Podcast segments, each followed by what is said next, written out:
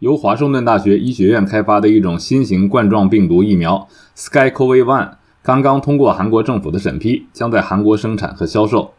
华盛顿大学蛋白质设计研究所的联合创始人尼尔金博士说：“该疫苗的研发耗时三十个月，比很多其他疫苗的研发速度都快。这是因为早在疫情爆发之前，医学专家们就已经开展了多年的研究工作。”当时在金博士主持的实验室里工作的科学家们正在研究一种新型疫苗平台。另一位医学专家维斯勒博士的团队当时正在研究冠状病毒。在2020年2月，这两组研究人员开始了合作。后来还有许多科学家出于自身的责任感，也参与了这个项目。接下来，具备大规模生产能力的韩国公司 SK 生物科技公司将生产该疫苗。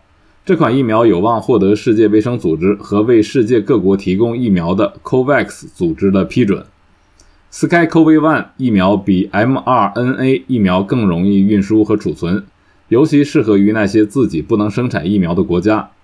金博士说，SkyCoV-1 是一种重组蛋白疫苗，与预防 HPV、乙型肝炎等的传统疫苗非常相似。